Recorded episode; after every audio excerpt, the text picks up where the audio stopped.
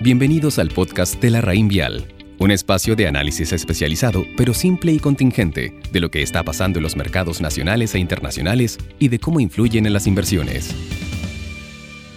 Muy buenos días. Hoy, 19 de julio, les habla Juan José Noriega, analista de portafolios de inversión de la Rein Vial Estrategia, y en este audio les comentaré respecto a las principales novedades en los mercados financieros. La semana pasada fue bastante noticiosa en términos económicos y políticos, tanto en el plano local como en el internacional. En concreto, en el escenario externo, el dato de inflación en Estados Unidos conocido el martes volvió a encender alarmas sobre un posible aumento permanente en los precios. Adicionalmente, los datos económicos publicados en China el jueves continúan confirmando la desaceleración económica del país. Finalmente, en el plano local, las elecciones primarias de ayer marcan el comienzo oficial de una carrera presidencial que debería marcar la pauta política del segundo semestre. Los tres acontecimientos, a priori, podrían representar riesgos para la estrategia de cara a la segunda mitad del año. No obstante, existen razones para desestimarlos y mantener el posicionamiento actual. Respecto al dato de inflación, el Fed rápidamente volvió a confirmar su sesgo expansivo. En su comparecencia frente al Comité Económico, Jerome Powell reafirmó que el repunte inflacionario es de carácter transitorio y que el mercado laboral aún está lejos de su nivel prepandemia. Por lo mismo,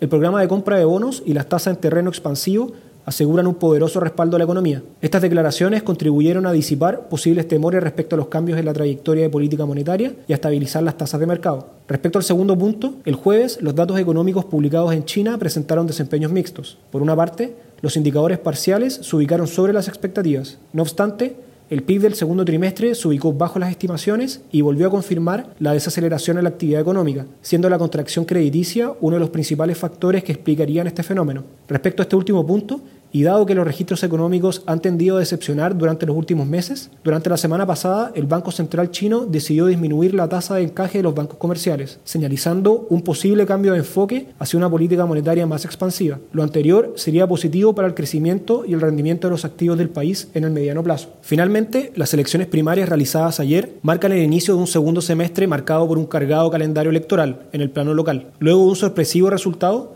el mercado reaccionado de forma moderada, con el tipo de cambio apreciándose un 0,4% y los CDS, reflejo de riesgo país, aumentando de forma moderada. Independiente de lo anterior, consideramos que los elevados niveles de incertidumbre política y económica continuarán ejerciendo presión sobre los activos locales y el peso, razón por la cual mantenemos una subponderación en los portafolios en renta fija local e IPSA. En definitiva, consideramos que el posicionamiento actual es apropiado para afrontar el segundo semestre y los potenciales riesgos que puedan surgir. Seguimos favoreciendo una mayor exposición a la renta variable internacional en desmedro de los activos locales. Que tengan una muy buena semana. Los esperamos en nuestro próximo capítulo del podcast La Raín Vial.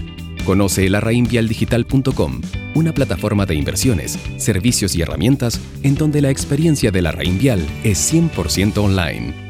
Infórmese de las características esenciales de la inversión en estos fondos mutuos, las que se encuentran contenidas en sus reglamentos internos. La rentabilidad o ganancia obtenida en el pasado por estos fondos no garantiza que ésta se repita en el futuro. Los valores de las cuotas de los fondos mutuos son variables. La rentabilidad es fluctuante, por lo que nada garantiza que las rentabilidades pasadas se mantengan en el futuro.